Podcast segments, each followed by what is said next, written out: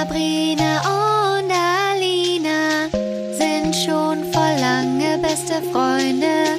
Alina erzählt Sabrina voll krasse Stories aus Hollywood. Sie treffen sich jeden Montag und erzählen aus ihrem Leben. Das alles und noch viel mehr erlebt ihr hier in der Albtraumfabrik. Guten Abend aus Köln. Und guten Morgen aus Hollywood. Hi. Hi, wie geht's dir? Gut und dir? Mir geht's auch sehr gut. Wieder endlich zurück in deinem Alltag in Ah, LA. ja, voll in meinem Alltag. Erstmal noch ganz kurz. Hi, herzlich willkommen zu Albtraumfabrik. Sorry. ähm, Albtraumfabrik mit Alina. Und Sabrina. Yes, aber ja, ich bin wieder voll im Alltag und meine Katzen haben sich auch schon wieder voll an den Mm. ganz normalen Alltag gewöhnt. Direkt einfach wieder, ah, okay, Mama ist wieder Mhm. gut, da. gut. Dann wird geschlafen, dann wird gegessen. Ja. Die sind auch voll happy wieder, also die machen nirgendwo hin oder so. Die sind einfach wieder, okay, we're back. Die in Chefin business. ist zurück, jetzt müssen wir uns Ja. wieder benehmen. So. Ja, genau. ja. Ja. So soll das sein. So soll es sein, hör mal. Mm. Was hast du so erlebt die Woche? Also ich hatte ja diese Woche Urlaub, ne? Ah ja, stimmt ja. genau. Wir haben ja also- Self-Care Week eigentlich. Genau. Also ich habe Ja. mich sehr daran gehalten. An den Self-Care-Auftrag. Ich bin dann immer morgens so zum Sport gegangen und danach, Oh. nach, ja, danach nach Hause in Ruhe Was denn fertig für Sport? machen. Gy- Im Gym, Krafttraining. Oh, das hasse ich am meisten von allen Sportarten. Ja? Nee. Einfach nur so in der Gym zu sein und so. ich ich finde das gut. Okay, cool. Ja, ich höre dabei dann immer Podcasts und Mm, mhm. mache Ja. dann schnell einmal die Runde durch und dann Ja. nach Hause in Ruhe fertig machen, einen Kaffee trinken, ganz gemütlich. Ne? Man muss nicht alles so um seine Arbeit rumplanen, sondern Oh. Nee. man kann das richtig so ausreizen, ne? was man Ja. halt so vorhat. Und dann habe ich mir so Gesichtsmasken gemacht und Oh. gelesen, Netflix geschaut, Maniküre habe ich gemacht. Oh. Und dann war ich ähm, beim Friseur einen Tag, habe nur so ein bisschen Oh. Spitzen schneiden lassen. Ja. Und ähm, die hatten dann einen Azubi und der Azubi, der musste mir dann die Haare waschen, ne? Und normalerweise liebe ich das so beim Friseur, Mhm. wenn die dann Ja. so die Haare waschen und noch so Ja, Kopfmassage total. Mhm. dazu machen. Aber der, der konnte das gar nicht, Alina. Oh nein. Das war so schrecklich. Der hat so seine Finger so richtig reingebohrt Oh in meine Kopfhaut. Oh nein. Und dann ist er auch immer so, hat er den Kopf immer so hochgenommen und dann ist er mit den Fingern so richtig tief rein in den Nacken und so. Und, und wirklich, ich lag da auf dem Stuhl und ich war so richtig verkrampft. Ich hatte so meine ähm, Arme so vor meinem Körper verschränkt und war einfach komplett, hab meinen ganzen Körper Oh verkrampft. nein, eigentlich muss man ja dann was sagen, aber ist ja auch nicht deine Aufgabe, Nee, den dazu ich sage ähm, gar nichts, zu weil so, ich lasse es einfach stumm über mich ergehen in solchen Situationen. mhm, ich auch. Auch wenn die sagen beim Friseur so, ist die Temperatur so angenehm, sage ich automatisch immer direkt Immer ja. ja, auch Immer wenn das ja. zu heiß oder zu kalt ist. Ja, genau. Weil ich dann Angst habe zu sagen, nee, kannst du das ein bisschen wärmer machen oder so? Dann sind die direkt genervt. Dann machen Ja. Mhm. die was Schlimmes mit deinen Haaren. ja. Boah, und das war richtig schlimm. Und als ich dann da so saß auf dem Stuhl am, mit meinem Kopf über dem Waschbecken, dann musste ich nämlich daran denken, wie ich mal bei dir in L.A. war und wir dann diese Gesichtsbehandlung hatten. Ach ja, Weißt du das noch? hast du doch auch so gehasst und ich Ja. fand das voll toll. Da ging es mir ganz genauso. Das fand Oh ich nein. so schrecklich. Es war auch meine erste Gesichtsbehandlung. Ich wusste gar nicht, wie das ist. Und dann hat der Typ da einfach die ganze Zeit in meinem Gesicht rumgefummelt und ich fand das Ja. ganz furchtbar. Der hat so Masken drauf gemacht und so ein Peeling und so, was man halt alles macht bei so, einem, bei so einer Gesichtsbehandlung. Ja, aber der hat das mit seinen Fingern da rein massiert. Das ja, aber die nicht. sind ja sauber und desinfiziert. Ja, ich weiß, aber irgendwie mag ich das nicht, wenn so Finger mich berühren, so fremde Finger in meinem Gesicht. Ja, ich, ich weiß das. Da haben wir uns doch auf irgendwas vorbereitet. Mein Geburtstag oder sowas war da doch. Ja, kann Irgendwas, sein. Irgendwas war da. Und dann, ich kam da raus aus meinem Raum und dachte so, ach, das war so schön und so relaxend. Und du kamst raus und dachtest, hast so gesagt, ich möchte sowas nie wieder in meinem Nie. ganzen Leben über mich ergehen lassen. Das war wirklich das Schlimmste für mich. Ja, und so ging es mir eben auch bei dem Friseur dann, beim Haarewaschen. Puh, ja, habe ich einfach gewartet, bis es vorbei war. ja, und dann, und dann war ich noch auf dem Weihnachtsmarkt und im Kino. Ja, stimmt. Mhm. Am Weihnachtsmarkt, ich habe das gesehen, du warst erstmal schön auf dem Weihnachtsmarkt einen Glühwein hab- trinken und dann genau, im ich hab- Kino. Genau so. Erstmal Das- schön einen Gl kleinen Glühweinpegel angetrunken. Das ist immer so schön nach einem Glühwein, der Pegel, den man Ja. dann hat. Ich wünschte, so wäre der Normalzustand.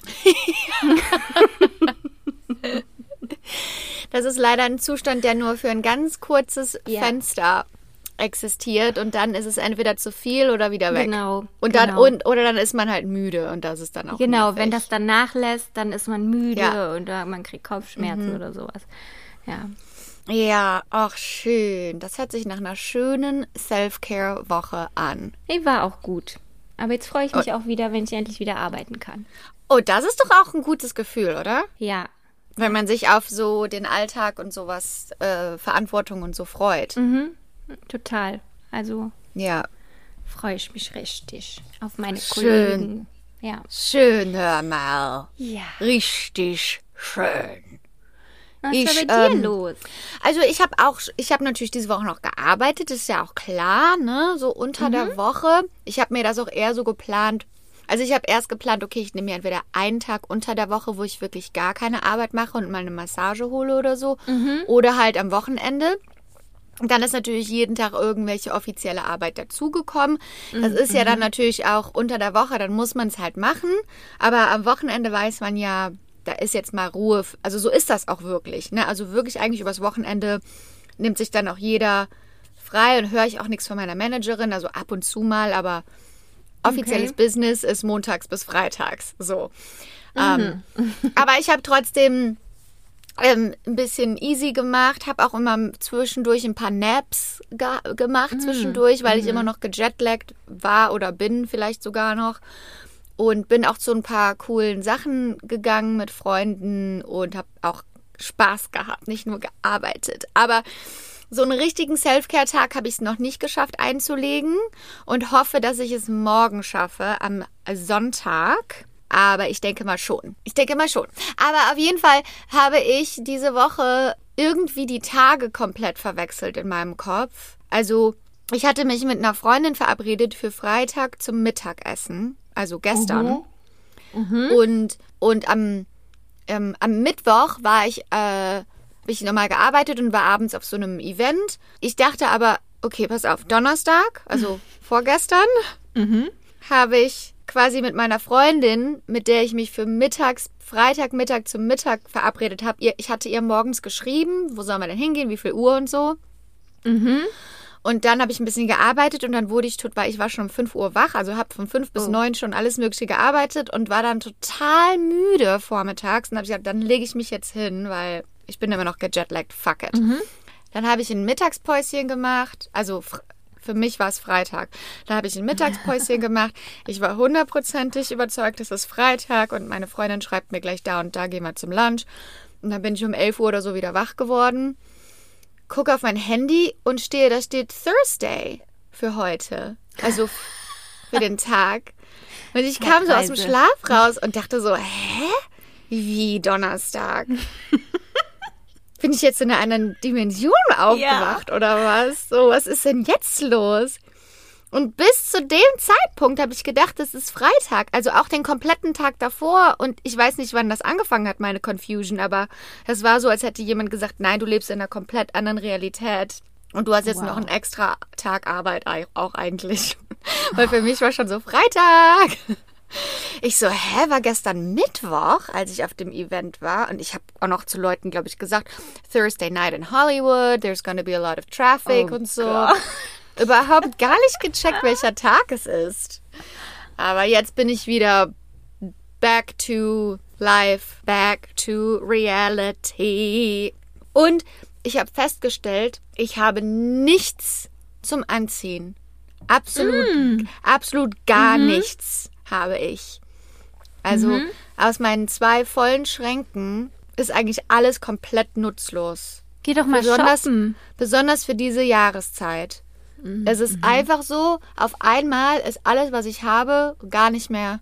Das passt irgendwie alles nicht zusammen und das ist dann zu kurz oder die Hosen sind nicht die richtigen für die Oberteile und ich habe nichts mit so was so für diese Übergangsphase in L für das LA-Wetter gut ist. Also ich habe nichts zum Anziehen.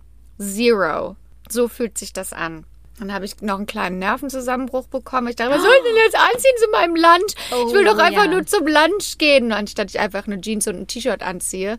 Aber irgendwie hat das dann alles nicht gepasst. Ja, genau. Das ist die Lösung. Kompletter Realitätscheck für mich diese Woche. Aber ich glaube, morgen gehe ich zum Brunch und dann gehe ich mir eine Massage abholen. Aber geh doch mal shoppen, Aline. Geh dir doch neue Klamotten kaufen. Ja, muss ich auch mal machen. Aber dann habe ich immer ein schlechtes Gewissen. Warum? Weil auch so Klamotten, ich habe das Gefühl, früher war das so, da hat man sich was gekauft, ne? Und das hat man dann auch ein Jahr oder zwei getragen. Ja. Und jetzt habe ich das Gefühl, man kauft das und dann trägt man das ein paar Monate und dann braucht man schon wieder was Neues. Dann ist es schon wieder irgendwie out oder so. Oh, nee. Für mich selber. mir Oder so. bei mir ist das dann so, dann kommt, dann kommt irgendwas, eine Weihnachtsfeier oder irgendwas und dann brauche ich dafür halt was Neues, was Spezielles. Nichts von dem, was ich schon habe. Hm. Und es gibt ja auch so Webseiten, da kann man quasi äh, so eine Gebühr bezahlen, einmal im Monat, und dann schicken die einem immer wieder neue Sachen zu. Die hat man dann aber quasi nur geliehen. Und dann schickt Mm. man die wieder zurück. Aber das ist ja auch gut, weil dieses Fast Fashion, ne, dieses H&M und Zara und das ist ja so, so, so, so schlecht für, Eis- also für die gesamte Welt eigentlich. Für alles Ja. ist das schlecht, ne? Für die, äh, für die Natur, für die Umwelt, Für die Menschen, die dafür arbeiten. für die Arbeiter, die das ma machen Mhm. Ja. müssen, genau. Das ist ja eigentlich so schlecht, ne? Und Ist ich gehe ja eigentlich immer zu H&M und Zara und so. Und ich will da eigentlich, ich habe mir das schon so oft vorgenommen, davon so langsam ein bisschen wegzukommen. Aber man macht es dann halt einfach nicht, weil es nicht in den Alltag reinpasst, weil man dafür keine Zeit hat zu sagen, okay, wo gehe ich denn sonst shoppen oder wie viel passt dann sonst in mein Budget rein oder heißt es dann Second-Hand oder gibt es Marken, die die besser sind mit sowas, ne? Aber da muss man ja erstmal vollen Research machen und auch die Sachen finden, die man gerne trägt. Aber irgendwie möchte ich mich da mal so ein bisschen mit beschäftigen. Weil, keine Ahnung, ich finde das erstens interessant und zweitens, wenn man, wenn, wenn ich jetzt auch gerade an so einem Punkt bin, wo ich sage, ich möchte sowieso meine, meine Kleidung, ich habe das Gefühl, ich, ich komme in eine neue Phase meiner Klamotten rein. Also weißt du, ich Verstehe, habe ja. einen Geschmack entwickelt. Ich muss meinen kompletten Kleiderschrank. Ja.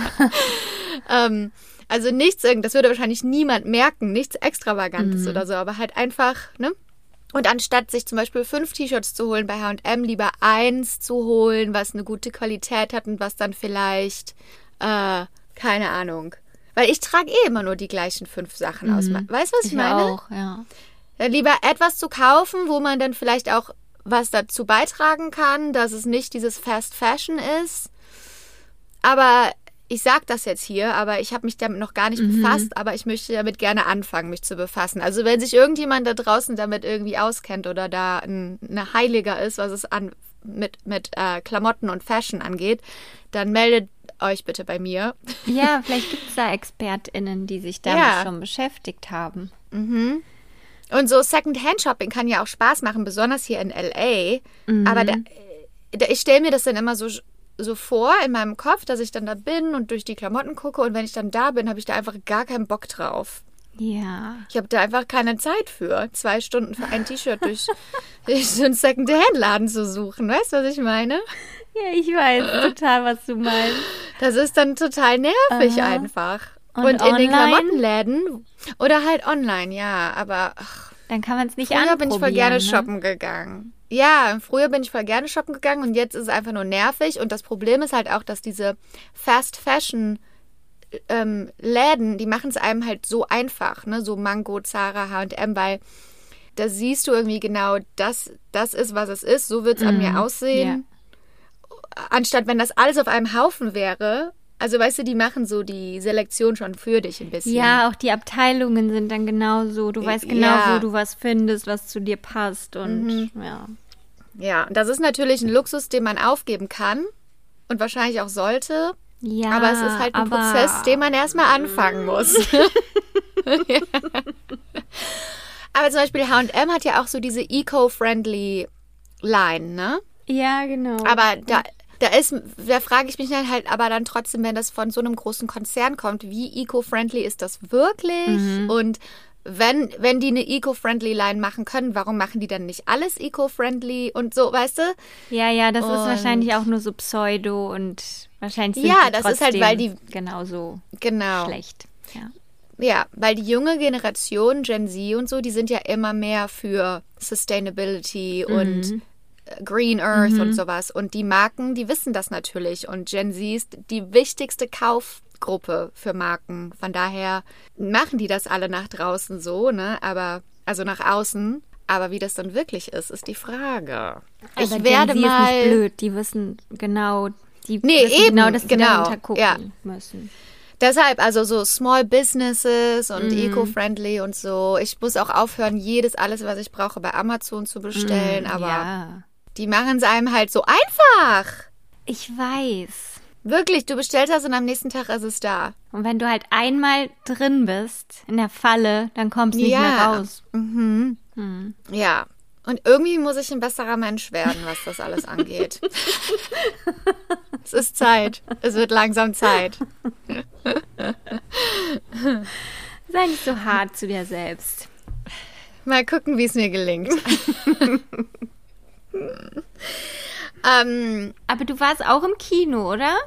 Genau, wollte ich gerade Ja, sagen. gut. Ich war nämlich, ich habe es mir auch die ganze Woche vorgenommen und irgendwie auch nicht so richtig die Zeit gefunden. Und dann gestern Abend kam ich nach Hause und dann war ich eigentlich müde und dachte, ach, jetzt habe ich das Haus gerade mal für mich. Die Mitbewohner sind auf einer Party. Jetzt mache ich mir schön gemütlich ähm, Spaghetti Bolognese, also vegetarisch.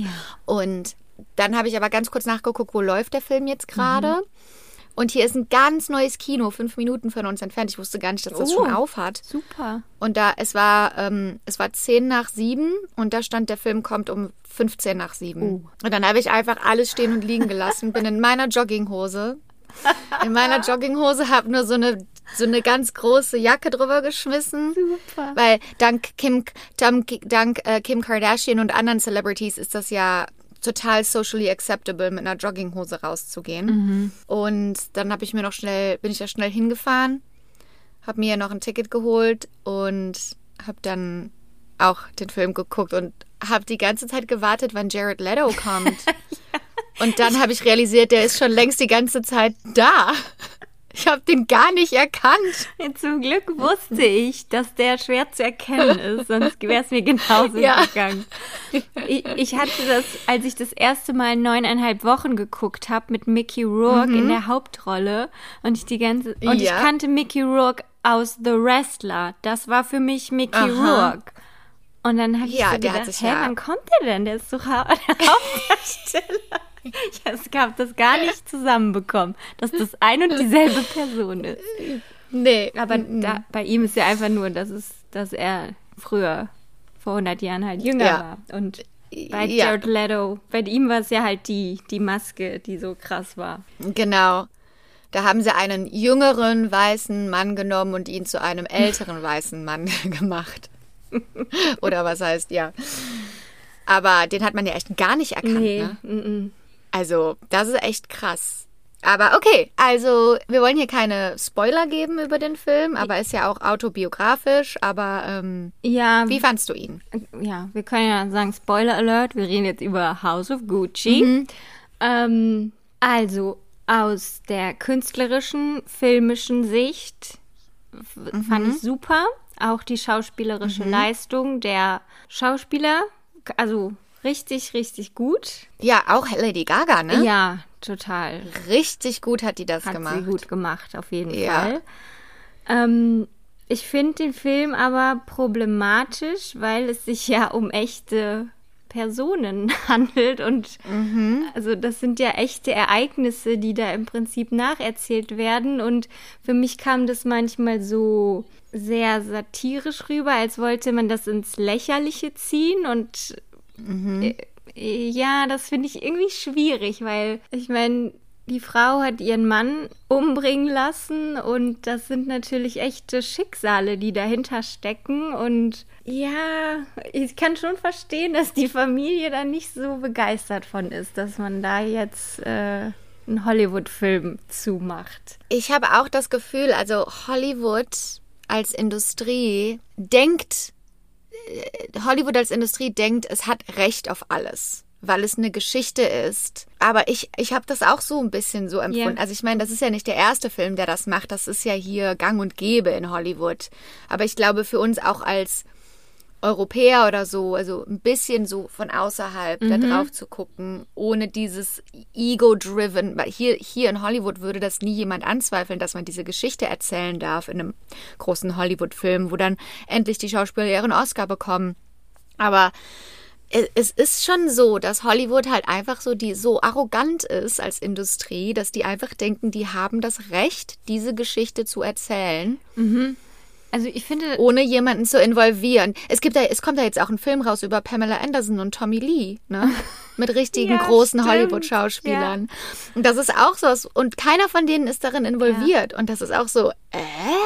So, Ja. weißt du, wenn du in der Öffentlichkeit stehst, gehört deine Geschichte zur Public Domain und jeder darf damit machen, was sie wollen. Aber ich verstehe, ich verstehe, was du meinst. Mhm. Also ich finde das auch grundsätzlich okay und zum Beispiel bei, es gab ja auch ähm, die Serie über den O.J. Simpson-Fall und auch Mhm. den American Crime Story heißt, glaube ich, die, Ja, die mhm. ähm, Serie, ne? Genau, ja. Da haben sie ja auch über den Versace-Fall ähm, eine Staffel Mhm. gemacht. Der ist, ist ja so ein bisschen ähnlich in meinen Augen wie der Genau. Gucci-Mord. Und da, da ging es mir nicht so, muss ich sagen. Weil da wurde Mhm. irgendwie das, das Schlimme an der Sache oder das Drama so in den Vordergrund gestellt. Aber hier fand Ja. ich, waren so die, die Schauspieler so erpischt da drauf, irgendwie jetzt was Großes zu zeigen, wie, wie überragend sie diese Rolle spielen und das ist so, dass es nicht mehr authentisch war, fand ich. Gerade bei Jared Leto zum Beispiel. Also ich habe mir dann auch danach noch mal so richtige Interviews mit den echten Leuten halt angeguckt und das hatte einfach gar nichts damit zu tun, wie die gespielt wurden. Ja, ja. Ja, und dann auch so einen fake italienischen Akzent, nachzumachen. Also, das habe ich Ja. auch erst so nicht verstanden. Ich so, also wieso muss das jetzt sein? Weil es sind offensichtlich Italiener und die werden ja kaum Englisch miteinander gesprochen haben. Warum muss ich dann Ja. einen englischen, einen italienischen Dialekt machen? Okay, damit, Damit es vielleicht Adam aut- Driver spielen kann. ja, damit es vielleicht ein bisschen authentischer wirkt, aber irgendwie war ich nicht so ganz überzeugt davon. Ich, ah, ich fand das auch total, ich meine, das ist halt dann so eine künstlerische Freiheit, die sich, die, die sich nehmen. Die machen den Film für den amerikanischen Markt mit amerikanischen Schauspielern, aber du nimmst halt hier ein Stück Geschichte, der Ja. zu Italien Ja. gehört und zur Gucci-Familie Genau. und verameri veramerikanisierst, ver-USAst den total. Anstatt eigentlich müsste das ein italienischer Film eigentlich sein mit italienischen Schauspielern und mit Subtitles halt. Ne? ja. Das wäre wahrscheinlich viel cooler geworden. Ja, genau. Auch wenn die Schauspieler eine große Leistung bringen, whatever. Äh, Lady Gaga hat ja auch italienische Wurzeln und spricht ja auch Italienisch. Ähm, aber ja, ich, ich, ich empfinde das genauso wie du. Das ist sehr Hollywood. Ich muss auch echt sagen, also der Film war zwar gut, aber ich fand den auch teilweise ein bisschen langweilig. Mhm. War sehr lang gezogen, fand ich auch zwischendurch. Also ich saß da manchmal und konnte mich kaum wach. Also ich meine, ich war auch müde, aber ja, okay. Es war schon spät. ich bin dann immer so ein bisschen so, oh, was ist jetzt passiert? Ach so. okay, wann wird denn Ja, jetzt endlich okay. umgebracht? Komm Alright, zum Punkt. Ja. ja, das war so dann das Ende vom Film. Ne? Ich Ja. fand das dann halt auch krass, wie man das dann gesehen hat. Also ich fand, ich kann ja sowieso ganz schlecht ähm, Gewalt Mhm. sehen auf dem Bild, also in Filmen und Serien. Und das, ich fand das schon krass, das zu sehen. Und dann äh, wurde man einfach damit Alleine gelassen. verlassen. ja. Ist da einfach jemand hingegangen und aus dem Auto ausgestiegen und also einfach nur krass. Ja, auch die, die Szene vorher, wie sie halt die äh, Leute beauftragt und so. Und Mhm. das war dann so komödiantisch irgendwie dargestellt. Ich meine, hallo, Ja, die hatten, Mit Selma Hayek Ja. noch. Mhm. die hatten Auftragskiller beauftragt, um ihren Mann umzubringen. Und das ist Ja. wirklich passiert. Also, Ja, ja. ja, ich fand auch. Also, kann, das ist halt so ein Film, wo Hollywood sich auf die Schultern klopft Mhm. und sagt, jetzt haben wir wieder eine autobiografische Geschichte. Da haben wir Ridley Scott Ja, bekommen, Ridley da haben Scott, wir also- Adam Driver bekommen. Und das geht jetzt wieder, werden, die werden jetzt alle für einen Oscar nominiert. Lady Gaga ne? bekommt wahrscheinlich auch einen Oscar für. Das sind diese typischen, die Hollywood liebt das. Ne, zu sagen, wir, lass uns das mal wieder erzählen. Titanic und dies und das, die großen Tragödien der Welt. Ja, Aber die ja, haben also- irgendwie ein, sind nicht so, diese leben halt in ihrer eigenen Realität. So. Total, total. Aber ich fand es dann zum Beispiel auch krass, also zu lesen oder zu sehen, wie dann halt Gucci wirklich von denen quasi weggenommen wurde von der Familie, beziehungsweise Maurizio Gucci hat es ja wirklich selber verschwendet, das ganze Geld, ne? Und also so laut des Films. Und auch zu wissen, so Gucci ist, mit, ist immer noch eine der größten Marken der Welt heutzutage und ist auf Rodeo Drive und so. Und keine einzige Ja. der Gucci-Familie hat was damit zu tun. Und so es gibt krass. ja noch Gucci-Erben. Ja, genau. Also, dass die nicht mal ein Prozent in der, in der Firma Mhm. haben. Nichts. Das sind irgendwelche anderen Menschen, die nichts mit dem Namen zu tun haben. Genau, ich meine, sowas gibt's ja auch bei McDonalds und so, ne? Die Leute, die das irgendwie. Ja, dann Das ist einfach nur interessant. Franchise geworden, ne? Ja, das ist echt interessant. Aber das kam auch nicht so richtig rüber in dem Film, fand ich Nee. so.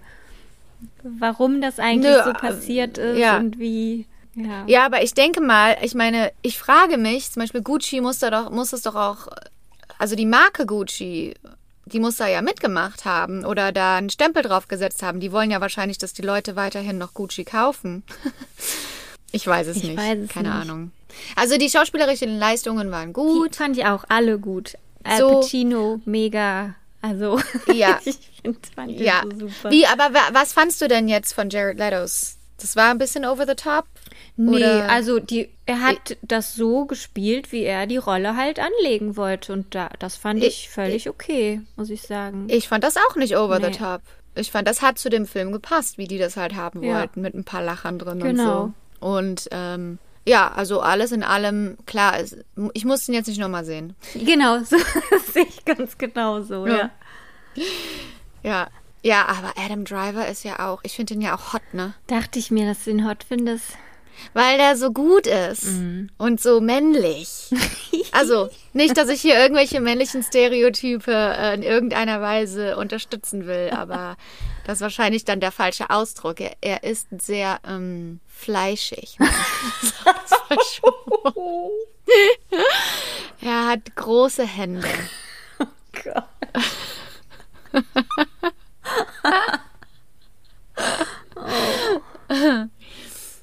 Ja, also falls ihr den Film auch gesehen habt, sagt uns doch mal, was ihr denkt. Sagt uns doch mal, was ihr denkt von dem Film. Ich wusste auch, also ehrlich gesagt gar nicht so richtig, worüber der Film ist. Ach Ich bin, so. hab noch, ich wusste gar nicht, dass das die Geschichte ist. Deshalb, aber ich finde das immer am besten, so in Filme reinzugehen, wenn Mhm. ja, man eigentlich klar. gar nicht weiß, was kommt jetzt auf mich zu.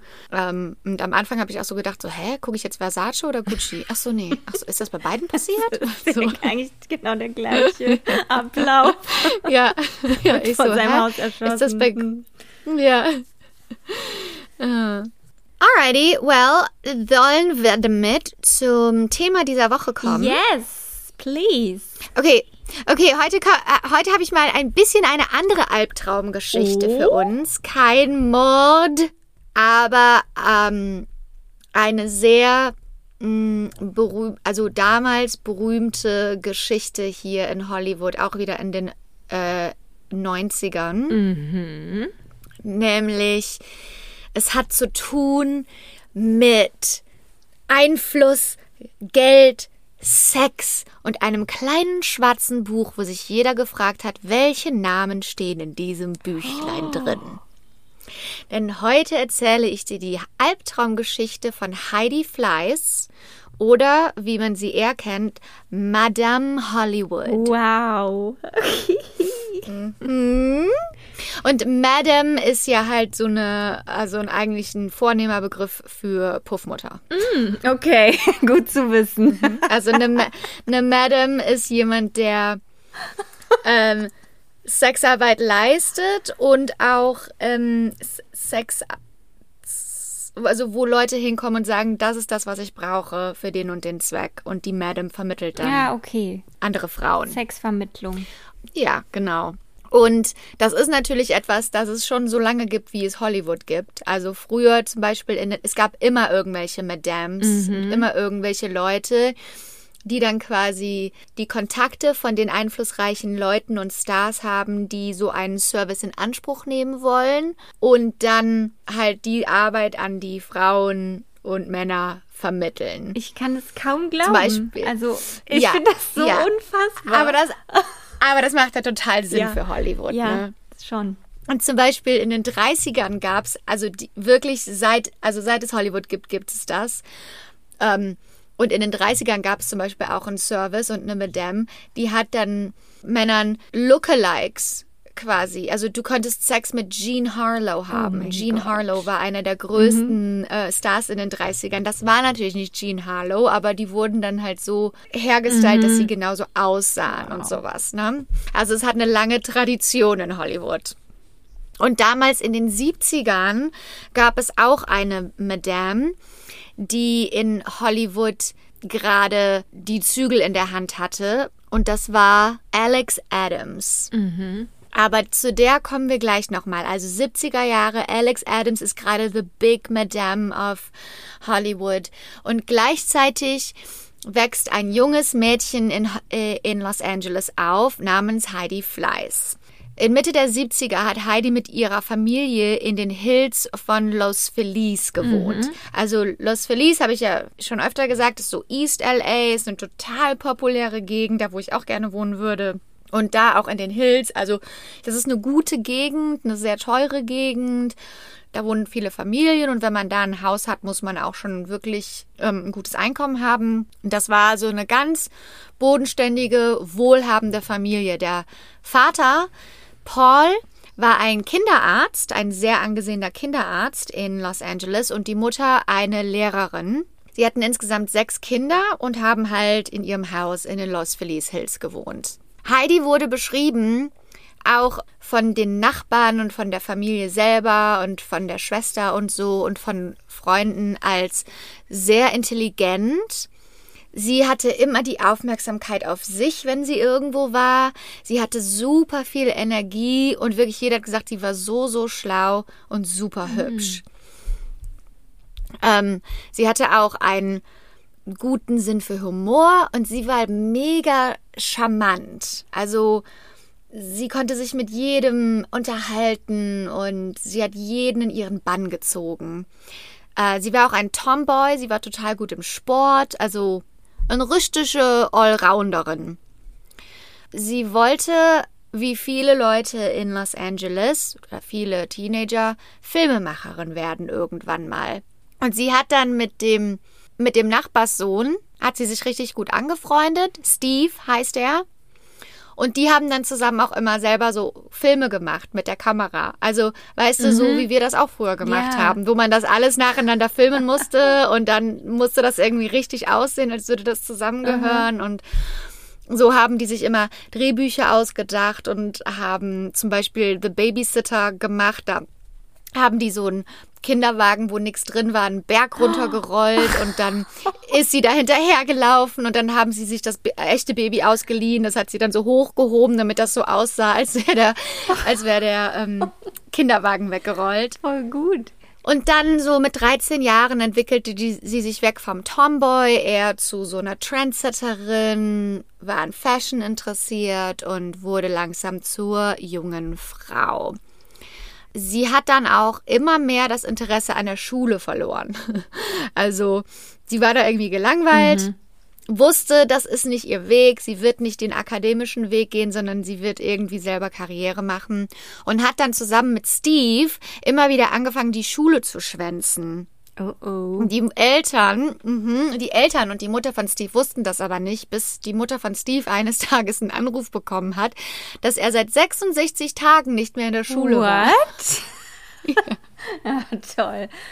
Wie haben sie das geschafft? Sie haben dem Security Guard von der Schule Geld gegeben und haben ihn quasi gebribed und haben ihm gesagt, äh, hier ist Geld und fahr uns doch nach Hollywood, damit wir da ins Kino gehen können. Und der Security Guard hat die dann nach Hollywood gefahren und dort sind die dann ins Kino gegangen, Wow. anstatt zur Schule.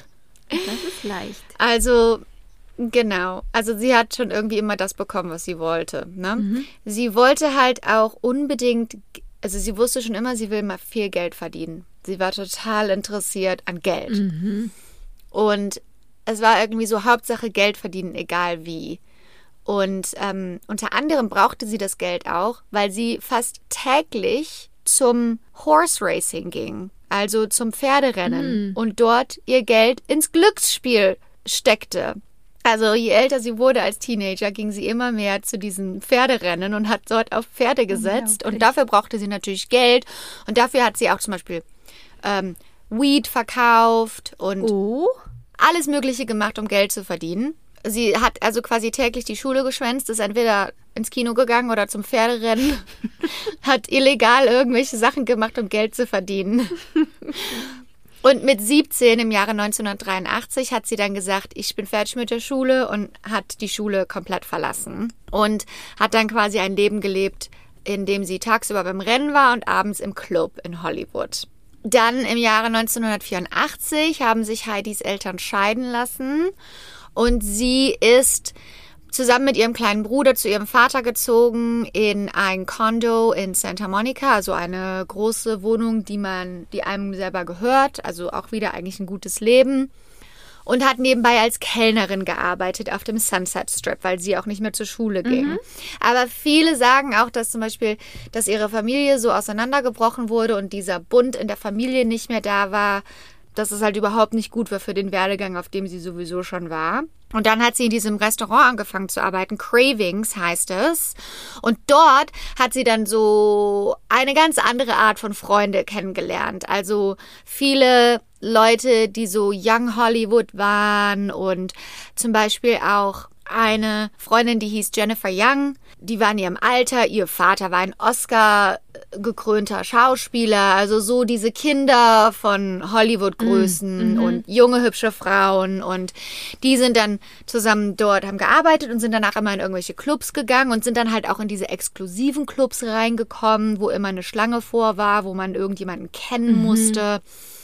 Und in diesen Clubs haben Jack Nicholson abgehangen und Jane Fonda Wow. und alle möglichen Hollywood-Größen. Und so sind sie dann quasi immer zu diesen Clubs gegangen und dann nach einer Zeit auch zu so diesen Celebrity-Partys, die in den Mansions stattgefunden haben, oder irgendwelche privaten Partys. Und so ging es halt immer weiter in diese Szene rein. Und es gibt halt, also so wie ich das sagen kann, da rutscht man am Anfang total easy rein. Also du kommst hier hin als junge Frau nach Hollywood du gehst ein paar Mal aus, wenn du möchtest, kannst du auf diese Partys gehen, weißt du, was ich meine? Ja. Also, das ist natürlich, da denkt man so, ja, Glamour, Glitz, die haben alles, riesengroße Mansions und so, aber da, da fließen natürlich auch viele Drogen und keine Ahnung was und ja, es gibt ja auch, es gibt natürlich auch coole Celebs und glückliche Celebs und coole Partys, wo das einfach nur eine Party ist, aber es gibt halt auch diese Szene, wo das dann alles so ein bisschen nicht so cool ist eigentlich, aber als junge Frau weiß ich nicht, die hatten wahrscheinlich einfach nur Spaß. Auf jeden Fall werden sie im Jahre 1984 nach Beverly Hills auf eine Party von Bernie Kornfeld eingeladen.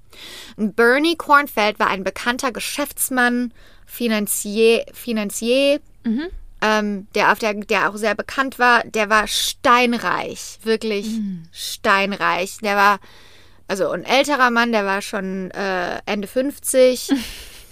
Und, ähm, und er war bekannt für seine wilden Partys und sein Appetit für junge Frauen.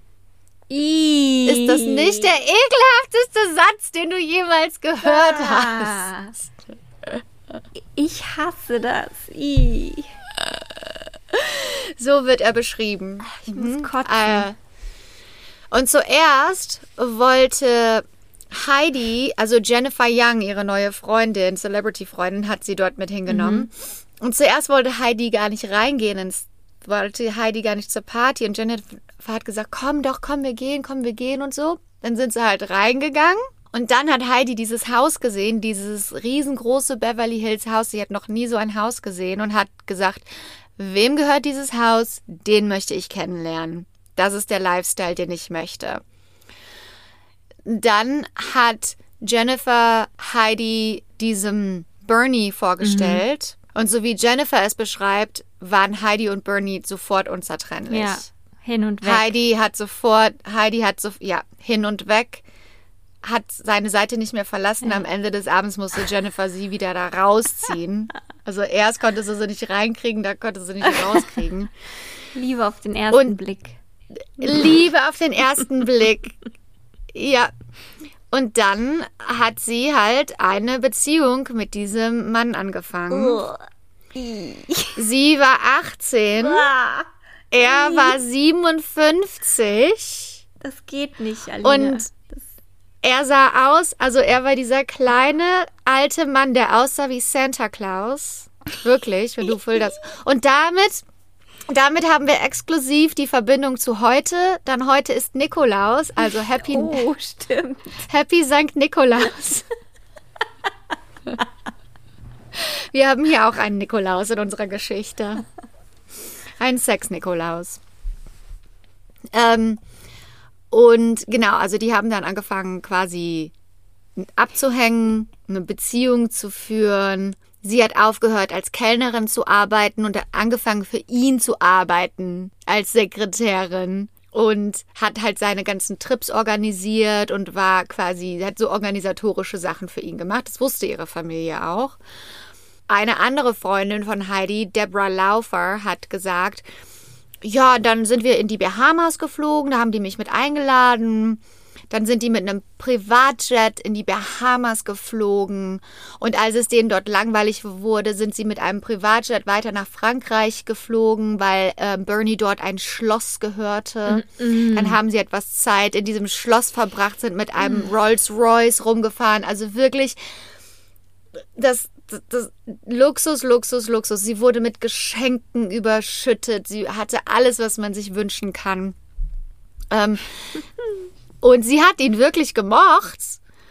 Ähm, aber das Pro ja, aber das Problem war, dass Bernie halt nicht nur an einer Frau interessiert war. Der wollte, der konnte haben, was er wollte mit dem Geld. Wenn er Sex wollte, konnte er das haben. Und das hat er halt auch gemacht. Und das hat sie natürlich gestört. Und nach vier Jahren zusammen trennten sie sich dann im Jahre 1988. Aber sie blieben weiterhin in Kontakt, weil Heidi wollte natürlich in dieser Welt auch bleiben. Klar. Also sie hat das jetzt einmal mitbekommen und jetzt gibt's auch kein Zurück mehr. Aber jetzt war sie halt getrennt von Bernie und musste das halt irgendwie selber hinkriegen. Laut Steve, ihrem Kindheitsfreund, mit dem sie immer noch befreundet war, hat sie gesagt, ich stelle mir vor, wie ich mit langen roten Fingernägeln in einem schönen Cadillac den Sunset Strip hinunterfahre. Und sie wusste halt einfach nur, das ist das, was ich will und da gibt's einen Weg dahin. Also das, als erstes brauchte sie eine neue Wohnung, also ist sie mit Jennifer Young in eine Wohnung zusammengezogen. Und ähm, Jennifers Mom war eine Immobilienmaklerin. So wie bei Selling Ja. Sunset. Ich weiß ja nicht, ob du schon mal reingeguckt hast, aber so richtig so diese Millionen-Dollar-Homes für die Reichen verkauft hat. Und da macht man natürlich immer viel Kommission. Und die war, kannte die Celebrities, hatte voll viel Geld und hat denen halt die Häuser vermittelt. Zum Beispiel hat, Ele äh, hat Jennifers Mom auch O.J. Simpson sein Haus vermittelt und so weiter. Da waren wir ja mal. Du und ich. Ja, stimmt. Und, ähm, und dann hat Heidi gesagt, okay, dann werde ich jetzt auch Immobilienmaklerin. Okay. Und da, da muss man ja quasi so eine Immobilienlizenz machen Ja. und so einen Test machen. Und der ist auch total schwer. Ehrlich. Also ich kann, ja, also ich kenne auch Freunde, zum Beispiel Kelsey und so, die sind Immobilienmaklerinnen, die haben den beim ersten Mal nicht, nicht gepackt und mussten den dann halt zum zweiten Mal machen. Okay. Und ist wirklich nicht so einfach, muss man lange für lernen. Aber ähm, Heidi hat das sofort beim ersten Mal geschafft Super, und Heidi. hatte nun ihre Immobilienlizenz und hatte natürlich auch direkt eine Mentorin in Jennifers Mutter, die ja schon voll im Business drin war. Das Problem war aber, dass Heidi einfach zu viel Party gemacht hat. Also sie dieses Leben, dieses Partyleben, das hat sie halt einfach nicht aufge aufgeben können. Und dazu kam, dass sie immer mehr Drogen genommen Oh hat, besonders Kokain. Nicht gut. Ja. Und laut ihren Freunden war das halt so, dass diese Drogen nicht mehr nur noch auf Partys genommen wurden, sondern mittlerweile einfach täglich genommen wurden. Und somit war Heidis Immobilienkarriere nach bereits sechs Monaten auch wieder zu Ende. Schade. Aber sie wollte halt diesen Lifestyle unbedingt haben und den musste sie ja irgendwie bekommen. Und wie bekommt man den, wenn nicht aus einer eigenen Karriere von älteren, reichen Männern? Natürlich. Das war ihr Businessplan. Das ist, und das ist leicht, glaube ich. genau. Das ist leichter als Immobilienmaklerin zu sein. Ja, mhm. ja, wenn du, die ist ja immer noch, äh, keine Ahnung, 22 Jahre alt, 21, da. Gar kein Problem. Ähm, dann hat sie den Produzenten Ivan Naj kennengelernt und die beiden hatten zum Beispiel gemeinsam, dass sie beide Geld mochten, Drogen mochten und Gambling mochten. Wow. Also zum Beispiel der Santa Claus-Freund, den sie vorher hatte, der war halt überhaupt nicht in, an so ähm, Glücksspiel und sowas interessiert. Aber Ivan war halt auch so genau an diesen ganzen ungesunden Sachen interessiert und deshalb war das eigentlich eine sehr gefährliche Kombination. Die beiden waren aber halt, hatten so eine richtige steamy Relationship. Also der war natürlich auch viel älter als sie. In einem Zeitungsinterview hat sie gesagt, quote, das erste Mal, als wir Sex hatten, hat er mich gezwungen. Aber ich mochte es. Alina! Mhm. Das geht nicht. Ja. Oh nein. Und der Reporter, der das geschrieben hat, hat auch gesagt, ja, also eigentlich hat sie ja gerade gesagt, dass sie vergewaltigt wurde, Ja. aber sie hat ihn nicht der Vergewaltigung angeklagt. Sie hat gesagt, dass sie es mochte. Nee, Also ganz, das ist alles falsch da dran. ja. Scheiße. Ja, und ähm, das lag natürlich auch daran, dass sie immer mehr Drogen genommen hat. Aber es war dann zum Beispiel auch so, manchmal hat sie sich mit Ivan gestritten und hat ihre Schwester angerufen und die hat sie dann abgeholt und dann am nächsten Tag waren die wieder head over heels in love, weißt du, so, ne? So. Mhm, So eine richtig genau, so eine richtig toxische Beziehung. Eine ihrer Freundinnen ist dann eines Tages auch zu ihr gegangen und hat gesagt, hör mal, äh, cool it mit den Drugs, so hör mal, schraub's mal ein bisschen runter. Das ist nicht mehr gesund. Und dann hat sie gesagt, du gibst mir jetzt mal alles, was du hier hast, bevor es zu spät ist. Und die hat, die hat gesagt, die hatte wirklich überall die Drogen in den Klamotten eingerollt und im Schrank und in der Toilette und in Kleenex-Boxen und überall. Und daraufhin hat Heidi aber quasi genau das Gegenteil gemacht und hat sich von diesen Freunden distanziert, die gesagt haben, nimm doch mal ein bisschen weniger Drogen Klar. und hat gesagt, ihr könnt mich mal und hat dann immer mehr Zeit mit, ähm, mit diesem Ivan-Produzententypen verbracht. Es wusste auch niemand so richtig, wo dieser Ivan sein Geld her hatte, weil der war zwar Produzent, aber der hatte jetzt keine Mega-Credits, weißt du, der hat mal hier ein paar Serien, Fernsehserien produziert oder so, aber jetzt nicht die großen Hollywood-Blockbuster, also, ne? Aber irgendwie hatte der halt Geld, aber der hat auf jeden Fall, also ich habe ein paar Interviews mit dem gesehen, der hat auf, also auf jeden Fall Dreck am Stecken. Hihi. Jetzt sind wir im Jahre 1988. Heidi ist 22 Jahre alt. Und ich habe dir doch eben erzählt, dass die große Madame in den 70er Jahren bereits Madame Alex war. Die ist jetzt in den 80er Jahren immer noch die Top-Madame in Hollywood.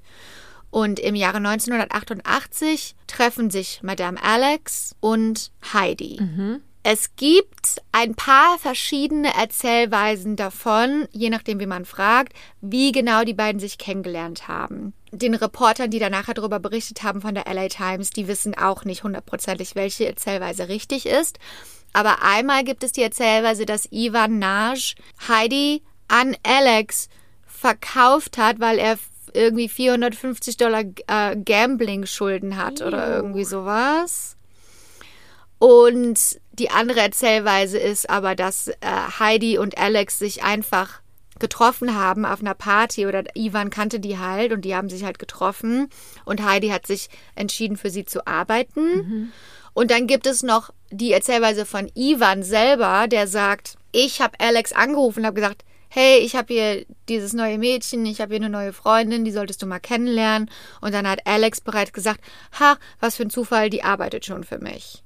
Also ich glaube eher, dass Ivan die Verbindung hergestellt hat. Okay. Mit dem Ziel, sie zu prostituieren. Aber Madame Alex hat eigentlich den Profit dann davon gemacht. So, ne? Auf jeden Fall, aus irgendeinem Grund haben die sich getroffen und wie heißt sie? Heidi hat sich entschieden, für Alex zu arbeiten. Man fragt sich natürlich, warum entscheidet sich eine Frau aus gutem Hause und dies und das jetzt auf einmal Sexarbeiterin zu werden? Aber sie brauchte ja auch irgendwohin, irgendwoher das ganze Geld fürs Gambling und für diesen Lifestyle, den sie unbedingt haben wollte. Und wenn man Sexarbeit sagt, dann stellt man sich ja immer so vor, wie wir das kennen, zum Beispiel so aus einem Trailer heraus oder an der Straße oder in einem, in einem ähm, Bordell oder so. Aber in LA, so wie das hier von Alex ge geleitet wird, da ist das halt mehr so Escort-mäßig. Ne? Du wirst Und dann halt nur Und an Reichen. Genau, du wirst vermitteln an Reiche auf irgendwelchen Partys nur mit Reichen und da, da kriegst du nicht 50 Euro für, sondern Tausende von Dollar und Dann war das eigentlich das, was sie eh gemacht hat, weil sie ja eh Ja, reiche genau. Männer kennenlernen wollte, um reich zu werden. Und Ja. so wurde sie eben dafür auch noch bezahlt. Also, genau. Und es ist halt auch nicht eben so, dass dann am Abend weiß ich nicht, wie viele Leute vorbeikommen, sondern die fliegen teilweise mit denen auch in Urlaub und wollen die einfach nur dabei haben genau. oder wollen, ne, so die Me oder die Frauen wurden auch manchmal einfach nur dafür angestellt, auf eine Party zu kommen, damit einfach mehr Leute auf der Party Mhm. sind und dass es gut aussehende junge Frauen sind und so, ne? Auf jeden Fall hat Heidi angefangen für Madame Alex zu arbeiten und hat dann auch gemerkt, oh, damit kann ich Geld verdienen. Super. Ähm, aber bevor sie überhaupt anfangen durfte, musste sie eine von Madame Alex's bekanntes Makeover mitmachen. Also jede Frau, die für Madame Alex gearbeitet hat, musste zuerst ein komplettes Makeover durchmachen, damit sie dem Standard von Madame Alex entspricht und damit sie nicht billig aussieht oder so wird das gesagt oder billige Klamotten anhat, sondern anspruchsvoll, edel. Also die wurden zum Friseur geschickt, zum Top-Friseur. Die wurden haben eine Maniküre bekommen, die haben neue Klamotten bekommen. Das hat alles Madame Alex bezahlt. Und erst dann durften sie sich mit den Männern treffen, die die Frauen halt bestellt haben bei Madame Alex. Ähm, ein typisches Date wird von Frauen, die damals für Madame Alex gearbeitet haben, als typischer Sex, langweiliger Sex beschrieben. Und jedes Mal, wenn jemand irgendetwas wollte, was nicht zum normalen, in Anführungsstrichen, Sex gehört, direkt 1000 Dollar, 2000 Dollar mehr, wie viel auch immer. Oder wenn die Frau gesagt hat, das möchte ich nicht machen, auch gar kein Problem. Also das war nicht so, dass der Pimp oder so dann der männliche Pimp Ja. dann gesagt hatte, nein, du machst das jetzt, sondern die mussten nichts machen, was sie nicht wollten. Also die Frauen haben super viel Geld verdient damit, aber die Madame hat natürlich noch mehr Geld damit verdient und sie musste nichts, also musste sich nicht ausziehen, musste nichts selber machen. Sie musste, hat teilweise ihr, ihr Bett gar nicht verlassen, während sie Geld verdient hat. Aber sie hatte halt das kleine schwarze Buch mit den ganzen Kontakten drin, mit den ganzen Männern, die dieses Kunden ganze waren. Netzwerk an die genau. Und das ist halt ihr und sie hat das halt vermittelt und sie, das ist halt ihre Rolle gewesen, ne? Aber da war, das ist halt wirklich dann so, die Frau ge geht auf ein Date, bekommt äh, ein gewisses Gehalt und Madame Alex bekommt 50 Prozent davon. krass. So ne, ist das Geschäftsmodell. Und ähm, das fand Heidi halt super interessant, ne? Diese, diesen Job Diese Rolle. und diese Rolle. Und dann hat Heidi angefangen, Alex zu studieren und, und genau zu gucken, wie macht sie das. Und Alex hat Heidi auch total gemocht. Und nach kurzer Zeit hat Heidi halt auch offiziell angefangen, Alex zu helfen mit den organisatorischen Sachen.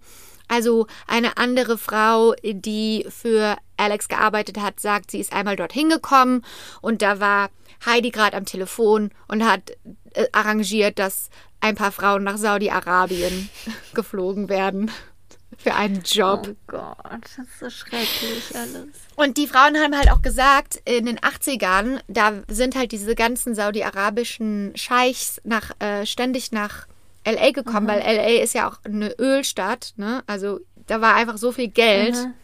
Anyway, wie hat es Alex geschafft? Jahrelang, wirklich, die ist ja wirklich seit seit 20 Jahren fast jetzt, die Madame von Hollywood. Und wie hat sie es geschafft, das Geschäft so lange laufen zu lassen und ohne verhaftet zu werden? Sie hat gleichzeitig als Informantin gearbeitet. Also sie hatte quasi einen Deal mit der Polizei. Gott, wie aufregend. Und du kannst dir ja vorstellen, also die Information habe ich nicht offiziell irgendwo gelesen, aber du kannst dir ja sicherlich vorstellen, dass die hohen Tiere der LAPD oder der Beverly Hills PD auch auf dieser Client-List mit waren. Ne? Ja. Und aber irgendwie muss man das ja trotzdem rechtfertigen und deshalb hat sie halt einen Deal gehabt mit denen, wo sie gleichzeitig eine Informantin war für die Polizei. Sie hat das aber so gemacht, sie hat also ihre Clientlist total gut geschützt und hat nie irgendwelche von ihren großen Tieren oder den großen Celebrities oder irgendwelche Skandale informiert an die Polizei. Aber immer wenn irgendwelche komischen Männer irgendwelche Wünsche geäußert haben, wie Sex mit Kindern, Oh. die Leute hat sie dann sofort, Sofort. an die Polizei gemeldet. Und da konnte die Polizei halt auch dann wirklich jemanden verhaften und, und dann haben sie mal, oder, oder wenn sie wusste, da gibt es Kinder, Kinderpornografie Mhm. oder irgendwelche Sachen hat sie quasi der Polizei gegeben und da, dafür hat die Polizei gesagt, die hätten wir ohne dich nie gefunden, deshalb kannst du dein Business weitermachen. Ne? Hört sich ja eigentlich nach einem guten Arrangement gut. an, ne? weil Ja. Sexarbeit sollte ja eh legal sein. Das hat Alex halt so. Und wenn du Alex siehst, das war also keine, das, die sah aus wie eine Omi. Also das war so eine, die war selber keine halt. Sexarbeiterin. Ja, genau. mhm. Für Heidi lief es natürlich gut im Sinne von, sie hat viel Geld verdient als Frau für Alex. Aber sie hat auch weiterhin immer mehr Drogen genommen. Also das hörte natürlich nicht auf in so einem Job auch. Und sie hat sich mittlerweile dann auch mit Jennifer Young, ihrer Freundin, verstritten, weil sie so viele Drogen genommen hat. Die hat sie dann aus der Wohnung rausgeschmissen. Gleichzeitig hatte Heidi immer noch was mit diesem Ivan Nash zu tun. Also die waren auch irgendwie immer auseinander und getrennt, aber haben sich nie komplett voneinander entfernt. Und es war auch so, laut Heidi hat er sie auch öfter mal geschlagen oder wurde handgreiflich. Und dann eines Tages hat sie eine einstweilige Verfügung gegen Ivan erwirkt und wollte halt, dass er von ihr entfernt bleibt, hat sie dann aber ein paar Tage später wieder zurückgenommen und irgendwie am gleichen Tag, als das alles passiert ist, ist Madame Alex auf einmal überraschenderweise verhaftet worden von der Polizei. Das war im Jahre 1989. Da musste sie halt vor Gericht, Madame Alex. Und dieser Gerichtsfall, der würde sich zwei Jahre lang jetzt erstmal ziehen. Und in den zwei Jahren, da Alex ja jetzt weg war, hat Heidi ihre Chance ergriffen. Krass. Man weiß nicht genau wie, aber irgendwie ist Heidi an das kleine schwarze Buch von Madame Alex gekommen. Und damit hatte sie Die natürlich die Macht. Ja. Dieses Buch, das ist echt so viel wert. Da sind so viele Informationen drin, weil da steht dann zum Beispiel auch drin der Mann oder der Celebrity und die Kontaktdaten und zum Beispiel auch, was die halt sexuell steht, präferiert ne? haben. Ja. Mhm. Und zum Beispiel Madame Alex hat das Buch immer versteckt gehalten in ihrem Haus und niemand hat das gesehen und ähm, ja, man weiß nicht genau wie, also es wurde ihr nicht angeboten von Madame Alex, aber Heidi hat das Buch bekommen und hat dann angefangen, die ganzen Leute aus dem Buch anzurufen und gesagt, hey, ich bin jetzt die neue Madame in Town. Ich habe das Buch. Geil. Ich habe das Buch. Wenn du was willst, kannst du dich an mich melden, an mich wenden. Und die Männer haben es natürlich gemacht. Ja, klar. Ist ja klar. Die ja die wollten ja nicht aufhören. Und ja, denen ist das ja letztendlich egal. Also die mussten der natürlich vertrauen, aber irgendwie hat sie das geschafft. Wissen wir ja schon, sie war eine sehr charmante Mhm. Person. Das Vertrauen von denen sofort zu gewinnen. Und dann kam natürlich das Business rein, also rechts und links. Und dann hat sie gemerkt, oh, ich brauche Frauen, die diese Aufträge auch austragen für mich. Und dann hat sie angefangen, Heidi Girls zu suchen. Und dann hat sie echt also Leute rausgeschickt, die einfach in Hollywood auf dem Hollywood Strip zu Frauen, die gerade angekommen sind oder da, wo man wusste, oh, keine Ahnung, die ist gerade neu in Hollywood oder die läuft hier rum. Hey, ähm, hast du Interesse, hast du Interesse daran zu modeln? Also die hatte dann so Scouts quasi, ne, eingestellt. So Scouts, die in der ganzen Stadt für sie Heidi Girls gesucht haben. Und hey, wenn du ein bisschen Geld dazu verdienen willst, ich habe hier, wende dich an Heidi. Ähm, das ist so ein Escort-Service. Und dann haben die Mädchen manchmal gesagt, nein, möchte ich nicht. Und dann aber irgendwann braucht, brauchte jeder Geld. Und dann haben sie dann halt angerufen. Oder manche Frauen haben auch sofort gesagt, ja, auf jeden Fall, total gerne. Warum nicht? Ist halt easy, besser als Kellnern. Und so hat sie dann quasi nach und nach ihre Frauen aufgebaut und genau wie Alex, bevor jede Frau anfangen durfte, musste sie ein Makeover machen. Und ähm, dann ist äh, Heidi halt mit ihnen zu ihrem Friseur gegangen, hat das komplett Makeover in Cash bezahlt. Und der Friseur selber hat auch gesagt, irgendwann habe ich gesagt, hör mal, Heidi, du arbeitest aber keinen normalen Bürojob, oder? Weil du bezahlst immer in Cash. Und Heidi so, äh, nein, ich bearbeite keinen normalen Job. Okay. Ähm, dann hatte sie innerhalb von einem Jahr hatte sie 100 Frauen, die unter ihr arbeiteten. Boah. Krass. Und die Frauen haben gesagt, es war halt so, dass unter Heidi zu arbeiten, war es anders als unter irgendwelchen anderen Pimps zu arbeiten oder sogar anders als unter anderen Madams zu arbeiten, weil die war nicht herablassend, sie war respektvoll. Wenn eine Frau gesagt hat, das möchte ich nicht machen, hat die gesagt, okay, dann rufe ich jemand anderen an. Und es gab kein Bullshit. Also es gab nur, das sage ich dir, was gemacht wird und dann wurde das auch so gemacht. Und die Frauen, teilweise, die interviewt wurden, haben gesagt, bei anderen Madams war es so, dass die haben immer versucht, einen noch irgendwie über den Tisch zu ziehen oder dann doch irgendwie weniger zu bezahlen oder so, Ja. ne? Nach kurzer Zeit war es halt so, dass Heidi keine Frauen mehr suchen musste, sondern die Frauen sind zu ihr gekommen. Jeder, jeder, der in dem Bereich arbeiten wollte, wollte für Heidi arbeiten, weil sie die Beste war. Und auf der anderen Seite als Mann oder als Celebrity, was auch immer, wenn du ein Klient von Heidi werden wolltest, der von Heidi Mädchen oder Frauen bestellen darf, konntest du nicht einfach nur sagen, ich hätte gerne eine Frau, sondern du musstest erst von jemandem empfohlen werden. Das war wie so ein exklusiver Ah, Club, okay. weißt du? Also, um auch sicher zu gehen, dass die Frauen auch irgendwie abgesichert sind. Und so hat sich Heidi langsam, aber sicher ihr Imperium aufgebaut. So ist das, so ist das abgelaufen. Wenn jetzt jemand, wenn ein Mann jetzt zum Beispiel auf dieser, diesem Little Black Book ist und er gehört zu den Auserwählten, der den Service in Anspruch nehmen darf, hat er Heidi angerufen, hat gesagt, das ist, was ich möchte. Zum Beispiel eine Frau mit langen Beinen, die Brüste sind mir egal. Oder eine Frau mit großen Brüsten. So haben die das gesagt. So erzählen die das, ne? Und dann hat Heidi gesagt, und dann haben die gesagt, das ist das, was ich möchte. Ich möchte die für einen Tag, für zwei Stunden, für das ganze Wochenende, um zu reisen, für dies, für das. Und dann hat Heidi gesagt, da habe ich eine Frau für dich. Dann hat die Frau ähm, mit ihm telefoniert. Dann hat er gesagt, okay. Dann wurde die Frau von einem Fahrer dorthin gebracht und dann auch wieder abgeholt. Und jeder 50-50. Und ungefähr pro Nacht im Schnitt äh, 1500 Dollar haben die gemacht, beziehungsweise pro Job.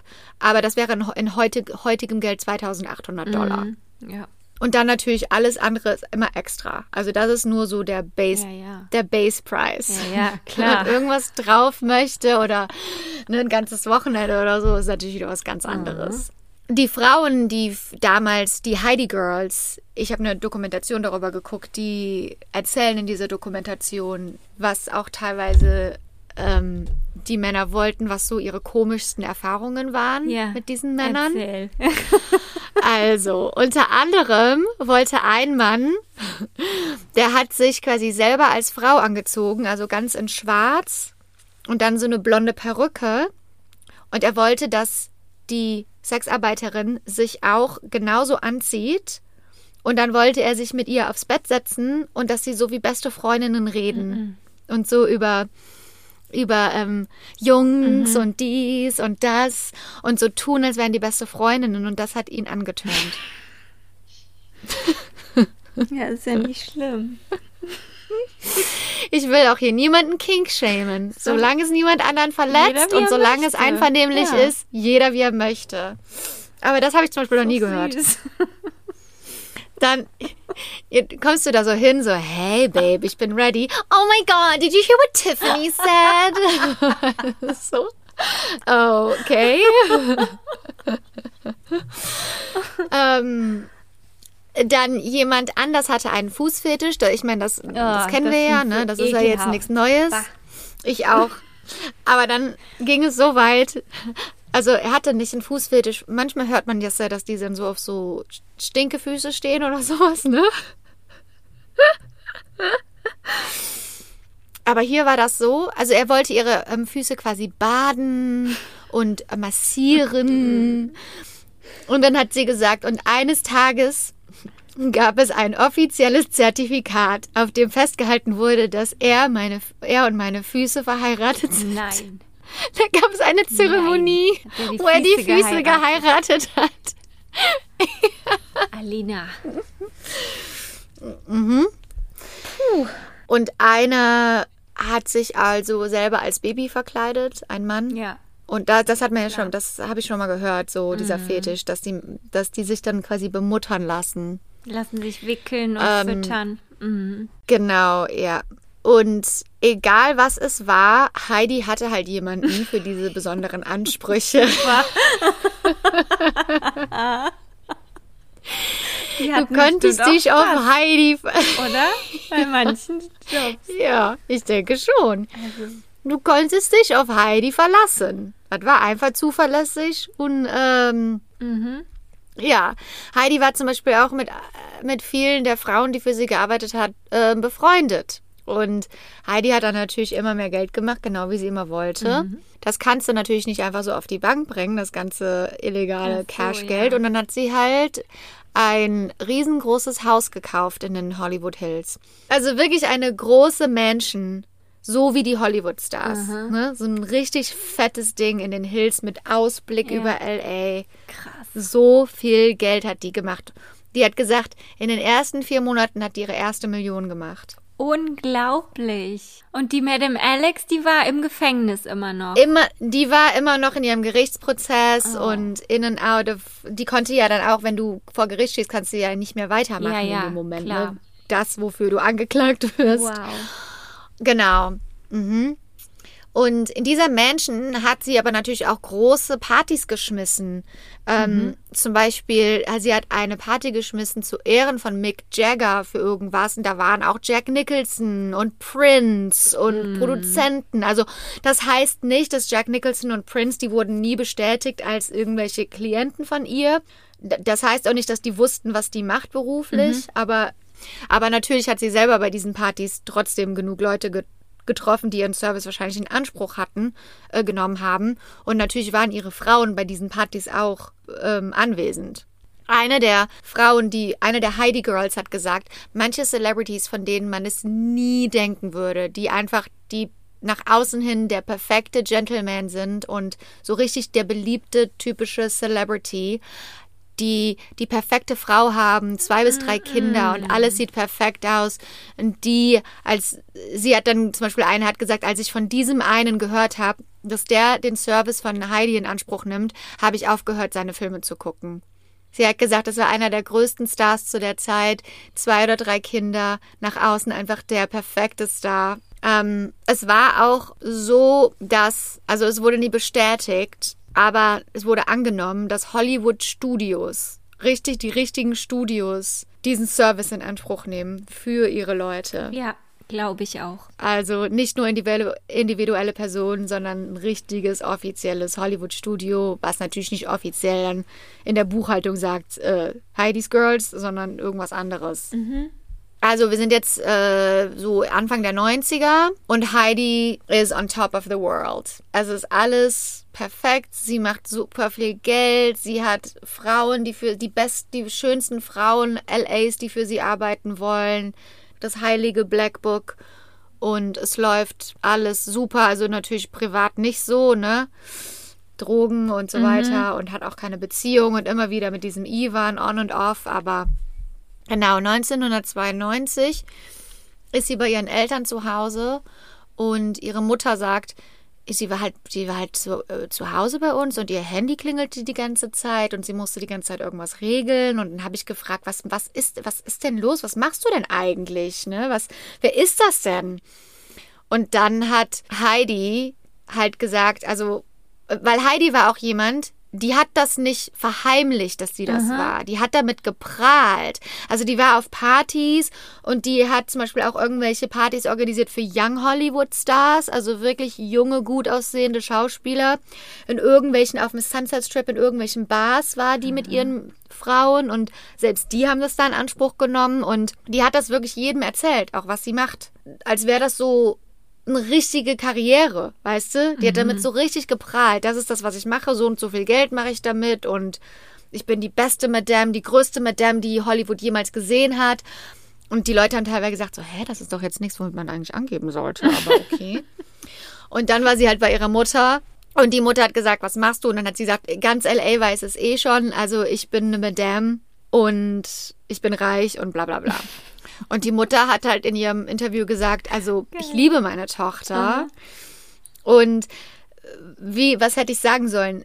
Hätte ich gesagt, ich finde das nicht gut, hätte sie auch nicht aufgehört. Ich wollte meine Tochter nicht verlieren. Wenn das der, das Leben ist, was sie sich ausgesucht hat, dann ja, dann Das ist ihre Entscheidung. dein Ding, Die ist so. volljährig, Genau. selber wissen. ja. ich Genau. So. So, dann musst du dir vorstellen, Heidi on top of the world, thriving, hat das kleine schwarze Buch.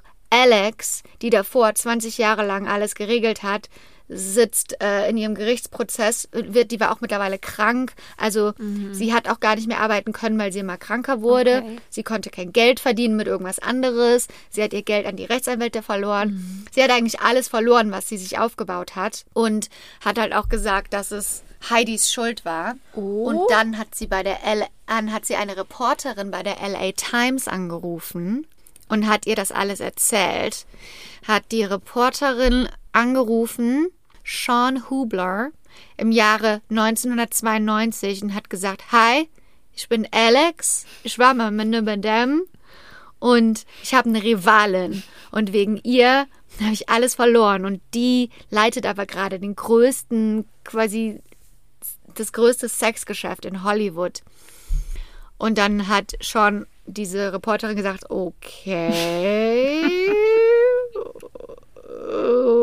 Was? Das muss ich jetzt erstmal verifizieren, dass das stimmt. Wie heißt denn deine Rivalin? Ja, Heidi, Heidi Fleiß heißt sie. Hier ist ihre Telefonnummer. Und dann hat die Sean von der LA Times bei Heidi angerufen und hat gesagt, hör mal, stimmt das? Und dann hat die Heidi gesagt, ja, kannst gerne vorbeikommen, wenn du ein Interview möchtest. Gut. Und ich, dann ist die, die Reporterin hat gesagt, äh, hätte ich jetzt nicht gedacht, dass die mich einlädt, aber dann bin ich da halt hingefahren. In die Hills, Benedict Canyon Road, an den Häusern von vielen Filmstars vorbei.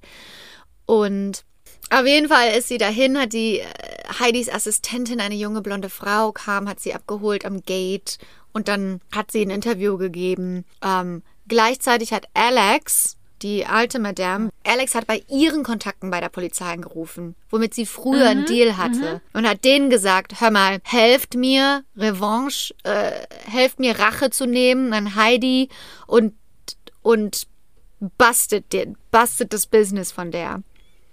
Und irgendein neuer Cop bei der Beverly Hills PD hat gesagt, oh ja. Und dann kam auch noch der Artikel raus in der LA Times und das kam alles zusammen. Und dann hat dieser Cop diesen Artikel genommen und ist in den Polizeiraum reingegangen, hat gesagt, ich möchte diese Frau festnageln. Und dann wurde ein kompletter Task Force gegründet Okay.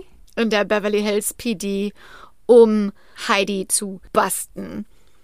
Und dann Sammy Lee, der Cop Sammy Lee ging undercover und ist auf, hat es irgendwie geschafft, auf eine von Heidis Partys zu kommen. Hat dort ähm, eine Freundin von Heidi kennengelernt und hat es irgendwie geschafft, dass die sich, dass er ihr vorgestellt wurde und hat dann quasi drei Frauen bestellt bei Heidi. Für ihn und seine zwei Businessfreunde in ein Hotelzimmer nächste Woche oder so. Dann haben die sich in diesem Hotelzimmer und sie mussten halt diese Transaktion haben, damit das Illegale stattfindet. Also sie mussten quasi von den Mädchen was bekommen für Geld. Und dann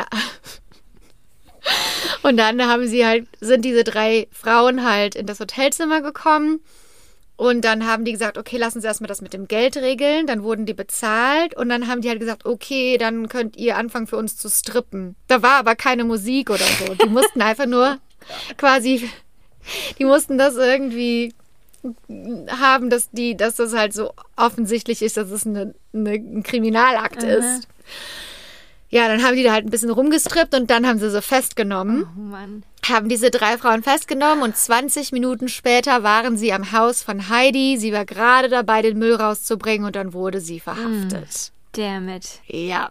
Dann wurde sie für fünfmal wegen Anstiftung und einmal wegen Drogenbesitzes äh, angeklagt. Und dann, als das losging, ging das an die Presse. Ne? Es kamen so alle möglichen Informationen raus. Es wurde gerade jemand verhaftet. Es kann sein, dass da ein Riesenring von Celebrities involviert ist und Studio-Executives und was auch immer, aber niemand wusste irgendwelche Namen. Und jeder hat einfach nur darauf gewartet, welche Namen stehen in diesem kleinen Black Book drin. Und das wurde jetzt zur Story äh, des Jahrhunderts gerade zu dem Zeitpunkt. Jeder Reporter hat sich da drauf gestürzt, jede Zeitung war da und Heidi musste quasi zu ihrem Gerichtstermin äh, erscheinen, wo so der erste Gerichtstermin, ne? Da waren draußen wie Paparazzi, Presse, die war so wie ein Celebrity, als sie da ankam. Und dann musste sie halt entweder auf schuldig oder nicht schuldig plädi- plädieren. Und sie hat auf nicht schuldig plädiert, was bedeutet, dass sie einen kompletten Gerichtsprozess bekommt vor, vor dem Richter und so. Hätte sie auf schuldig plädiert, hätten die dann einfach gesagt, okay, schuldig, hier ist deine Strafe. Das bedeutete, das geht, wird sich jetzt etwas ziehen und das wird Media Frenzy. Und sie hat natürlich das Geld bezahlt, um auf Kaution draußen zu bleiben, während sie auf ihren Prozess gewartet hat. Das dauert ja immer Ja. eine Ewigkeit. Und währenddessen war sie einfach nur der größte Celebrity. Die Paparazzi waren ständig vor ihrer Tür. Ähm, jeder hat ihr Geld angeboten für dieses kleine Black Book. Also sie hat bis zu eine Million Dollar angeboten bekommen, um dieses Buch zu verkaufen. Hat sie aber nicht gemacht. Aber dann haben die Leute natürlich gewusst, okay, im Gerichtsprozess kommt es eh Ja, alles ja. raus, was da drin steht. Klar. Ähm, aber pass mal auf, Oh. Oh. die, ähm, die musste ja irgendwie Geld verdienen, ne? Konnte ja jetzt nicht mehr weiterhin Leute vermitteln und war gerade auf Kaution draußen. Also, was hat sie gemacht? Sie hat ihre, ihre eigene Klamottenlinie erfunden. Die, ähm, die quasi Merch. Also quasi T-Shirts und so kleine, ja, so T-Shirts und so Shorts und so Oh mein Gott. und ähm, hat es äh, Heidi Wear, hat sie das genannt. und das hat sich auch voll gut verkauft. Ne? Und die Leute haben das teilweise gekauft und wollten das von ihr unterschreiben lassen und so. Und Unglaublich. hat sie damit noch ein bisschen Geld, Geld verdient. Und sie hat natürlich die ganze Aufmerksamkeit auch total genossen. Und sie war jetzt quasi, sie war voll der Celebrity jetzt, ne? Mit 28, nachdem sie mit 28 Jahren bereits Millionen gemacht hat als Madame. Ähm, so, dann ging der Prozess los. Aber Heidi hat auf Teufel komm raus diese Namen nicht aufgegeben. Sie hat ihre Clientlist nicht offiziell rausgegeben. Es kamen immer wieder neue Gerüchte raus. Zum Beispiel, Beispiel über Michael Na- Nathanson. Das war der große Chef von Columbia. Und er hat dann sogar ein Statement rausgegeben, wo er gesagt hat, dass Columbia Pictures kein Geld ausgegeben hat für Prostitution. Aber viele Leute haben gesagt, dass das ein großer Fehler war, weil damit hat er es eigentlich zugegeben. ja. Weil das hat ja keine, also es gab ja keine Beweise dafür, ne? Oh mein Gott. Und, ähm, und so viele Leute in Los Angeles hatten Angst, weil ne, Michael Nathanson hat natürlich dann trotzdem sein Ansehen dadurch verloren und, und so, ne? Und die ganzen Männer in LA hatten einfach nur Angst, dass sie als nächstes dran sind. Zum Beispiel der Produzent Don Simpson. Das war ein regulärer Klient von ähm, Heidi, hat die Reporterin angerufen bei der LA Times, die diese Story gebrochen hatte, die diese Story äh, veröffentlicht hatte. Die Reporterin hatte gesagt, der hat mich angerufen, der hat mich angeschrien, der hat gesagt, ich würde sowieso nie die Frauen von Heidi benutzen, die sehen alle aus wie Wildtiere. Und dann hat sie gesagt, am nächsten Tag hat er angerufen und hat mir einen riesengroßen Giftkorb geschenkt und hat gesagt, tut mir leid, dass ich so ausgerastet bin und so. Wollte einfach nur seinen Namen schützen Idiot. mit jeden Mitteln. Auf jeden Fall ging dann der äh, Gerichtsprozess los. Äh, dieser, der war gerade voll im Gange. Bis auf einen Namen, einen einzigen Namen, wurde kein anderer Name aus diesem Black Book veröffentlicht. Und der einzige Name war Charlie Sheen. Und das ist ja auch nicht sehr Ja. überraschend. Der musste dann auch in dem Gerichtsprozess aussagen und so. Und der einzige Grund, warum er überhaupt im Gespräch war, war nicht, weil sein Name in dem Black Book war, sondern weil Heidi Travelers Checks von, mit seinem Namen drauf hatte, äh, auf irgendeinem, Ge- die er ihr, wie er sie bezahlt hatte. Und da war sein Name drauf. Das war der einzige Grund, warum man wusste, Charlie Sheen hat ihren Service in Anspruch genommen. Sie hat quasi sich dazu entschieden, alleine die ganze Schuld auf sich zu nehmen und niemanden mit sich zu nehmen. Krass. Weil die Polizei hat natürlich auch gesagt, wenn du uns sagst das oder das oder wenn du gegen den oder den aussagst, dann wird deine Strafe milder. Und aber das hat die nicht gemacht. Die hat niemanden verraten.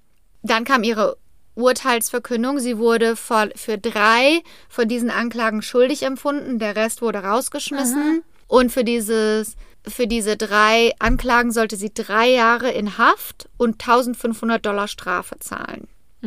Später wurden aber zwei von diesen Klagen noch wieder bei einer, äh, wie sagt man, äh, Revision oder? die haben sich, ja, wurde, wurden auch wieder rausgeschmissen. Also da wurde die Strafe wieder weniger. Ähm, dann kam aber eine neue Klage wegen Steuerhinterziehung. Oh. Und das ist natürlich noch schlimmer. Ja, stimmt. Weil sie, schlimmer. sie, sie hat angegeben, dass sie nur 33.000 Dollar pro Jahr verdient, aber hat in einer 1,5 Millionen Dollar Mansion Mhm. ja, ja, gewohnt. das kann nicht sein. Nee. Und das war nämlich der große Fehler, weil solange du das angibst, was du verdienst und Steuern zahlst, ist es eigentlich egal, was du machst. Das Problem war, dass auch ihr Vater jetzt mit reingezogen wurde, weil damals, als sie ihr Haus gekauft hat, konnte sie natürlich nur Cash bezahlen, aber du musst natürlich trotzdem offiziell auf dem Papier irgendwie beweisen, dass du ähm, Geld hast, aber das, das konnte sie ja nicht. Ah, eine Also, Bürgschaft. Sie hatte viel, ne, wahrscheinlich. Genau. Mhm. Und er hatte dann für sie die Bürgschaft unterschrieben, Ja. wie es jeder Vater Ja. machen würde. Aber er hat nichts bezahlt. Ja. Aber er wurde jetzt halt damit reingezogen in diese, in diesen Steuerbetrug. Mhm. Und er hat dann drei Jahre auf Bewährung bekommen. Oh. Und sie hat aber zusätzlich noch ähm, weitere Gefängniszeit bekommen. 37 Monate. 1997 musste sie ins Gefängnis tatsächlich. Mhm. Sie war zwei Jahre im Gefängnis und ist dann wegen guter Führung frühzeitig rausgekommen. Ich glaube ja auch, also ich meine, wer weiß aus diesem ganzen System, diese ganzen Richter und Anwälte und äh, Polizei, also wer da alles mit in diesem kleinen schwarzen Buch drin stand, dass das, das ist nie veröffentlicht worden in dem Prozess, ne? Das müssen die ja gehabt haben. Ja. Das ist nie rausgekommen an die Öffentlichkeit. Dann ist sie wieder zurück nach LA gegangen. Kurz Zeit später war sie ähm, bankrott und hat äh, Privatinsolvenz angemeldet. Ähm, und seitdem hat sie halt auch äh, wieder immer noch ein paar Geschäftsmodelle probiert. Also zuerst hat sie versucht, eine Unterwäschenboutique auf Melrose Avenue aufzumachen. Das ist aber ziemlich schnell wieder untergegangen. Sie hat auch Interviews gegeben und auch so Larry King Interviews. Also sie war dann halt immer noch so, hatte immer noch diese, ne, klar, die Geschichte hat ja alles Ja, von ihr, klar. ne? Da wollte, die wollte jeder interviewen. Und jeder hat immer wieder, Story. ja, und jeder hat immer wieder versucht, irgendwelche Namen zu bekommen aus diesem Black Book. Dann hatte sie eine romantische Beziehung mit dem Schauspieler Tom Sizemore, der zu dem Zeitpunkt ziemlich berühmt war. Dann war sie auch mit ihm auf dem roten Teppich und so. Ähm, und dann hat sie sogar ein Buch rausgebracht, das hieß Pandering. Und das war so ihr Memoir. Ähm, das hat sich auch am Anfang relativ gut verkauft, aber auch hier haben die Leute sich natürlich eigentlich viel mehr erhofft, dass sie mehr juicy Details preisgibt und Namen und so, aber das hat sie halt einfach nicht gemacht. Ach, diese. Im Jahre 2004 kam auch ein Film raus, äh, in dem sie gespielt wurde, ein Hollywood-Film. Sie hat aber gesagt, dass der nicht, dass der ihr Leben nicht richtig dargestellt hat. Auch hier wieder haben die den gemacht, ohne sie mit einzubeziehen. Dann im Jahre 2005 hat sie gesagt, dass sie ein äh, Bordell aufmacht in Arizona, wo da, in Arizona, dort, wo, wo sie dann hingezogen ist, ist das legal. Ah, okay. Und dort wollte sie ein Bordell, weil dort ist, also in Las Vegas ist das ja legalisiert, also nicht vollkommen, aber da gibt es so ein paar Loopholes, ne, weil die ja da alle mit Geld machen.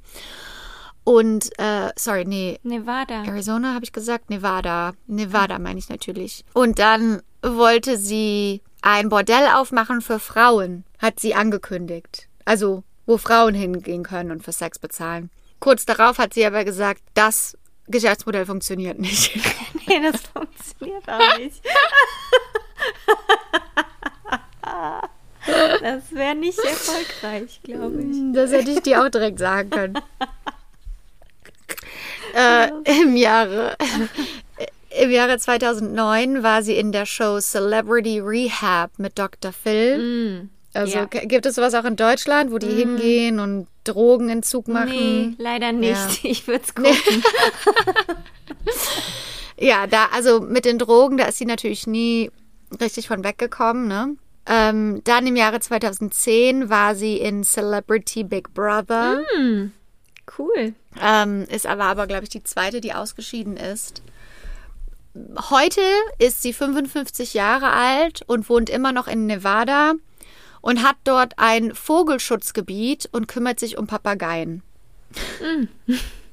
Ist doch schön. Und ähm, ja, also die Interviews, die sie in den letzten Jahren so gegeben hat, ist immer so, ja, ich kenne hier denjenigen, der hier die ganzen Bordelle führt in Nevada und vielleicht steige ich da noch mal wieder mit ein, aber ähm, ich habe da so ein Geschäfts-, so eine Geschäftsidee, aber das, was mir am meisten am Herzen liegt, sind diese Vögel und und ähm, versucht halt auch immer Geld zu sammeln für die Papageien und für die Vögel, die sie versucht zu retten. Und das ist so ihre große Leidenschaft.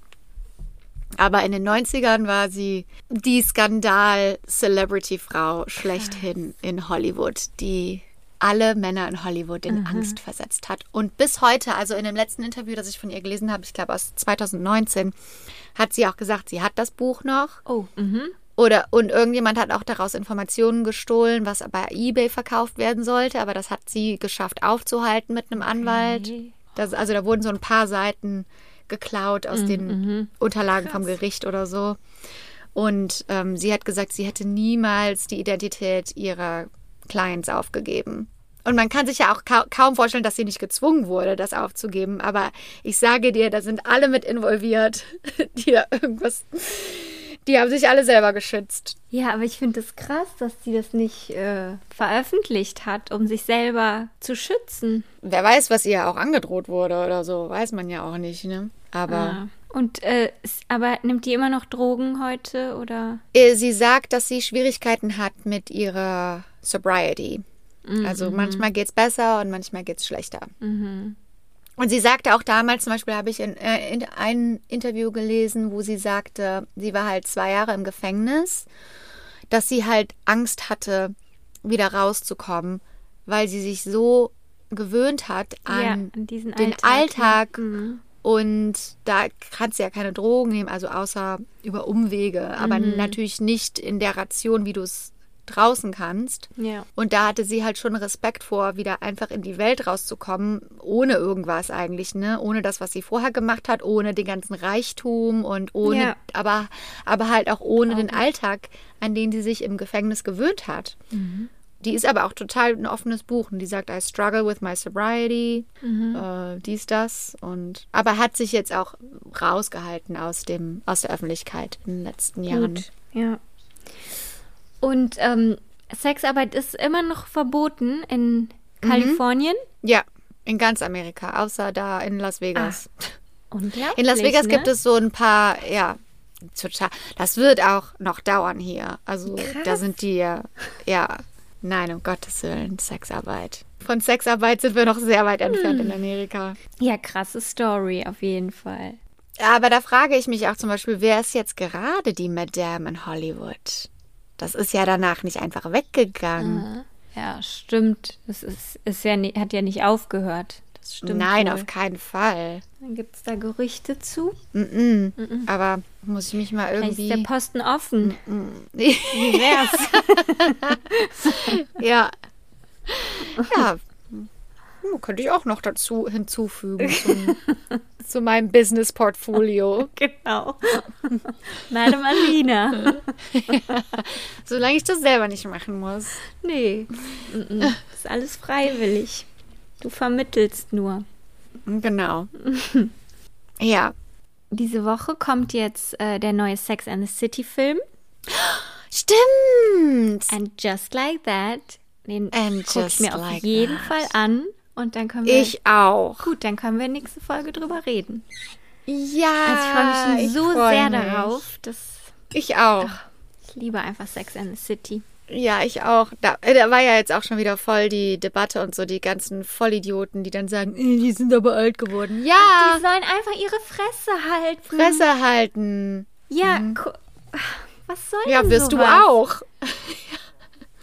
ja, die wirst du auch, werden wir 50ern, alle. die Frauen. Ja, Ja, was willst Ja. du jetzt? Die sehen halt aus wie Frauen in ihren 50ern. in den 50ern. Ja, aber Das- bei Frauen ist das ja nicht gut. Aber bei Männern sind die im Silver zu, zu Fox. sagen. Das ist einfach Nee. gar nichts, gar kein Kommentar wert. Nee, Also übers Alter, über das Aussehen, über das Gewicht, da, da gibt es einfach gar nichts zu sagen. gar nichts. Einfach Fresse halten. Jeder sieht einfach aus. Jeder hat einen Körper und jeder hat ein Gesicht und wie auch Ja. immer das aussieht, ist einfach total egal. Ist einfach so, ja. Und mit diesem Motto gehen wir in die Woche. Das Motto der Woche. diesem Motto. Genau. Happy, Happy Nikolaus. Und ähm, damit würde ich sagen, haben wir es haben wir's wieder mal. Super, ja. Und ihr wisst ja, was ihr zu tun habt mit äh, abonnieren und bewerten und weitererzählen und so. Und ach so, ich habe mich übrigens total mega gefreut über die ganzen Spotify-Posts. Ja, ich wäre geschockt. Ich habe da gar Ah. Ich nicht auch. mit gerechnet. So viele. Wie viele uns hören. Ja, das, das ist einfach cool. Wir machen es jetzt fast seit einem Jahr, noch nicht ganz, aber es ist einfach, oh, es ist einfach schön. Es ist einfach schön zu wissen, ihr Albträumer seid da draußen. Wir sind so, so, so dankbar für euch. Vielen Dank. Und ähm, Und macht weiter Ja. so. Genau. Und damit gute Nacht nach Köln. Und guten Morgen nach Hollywood.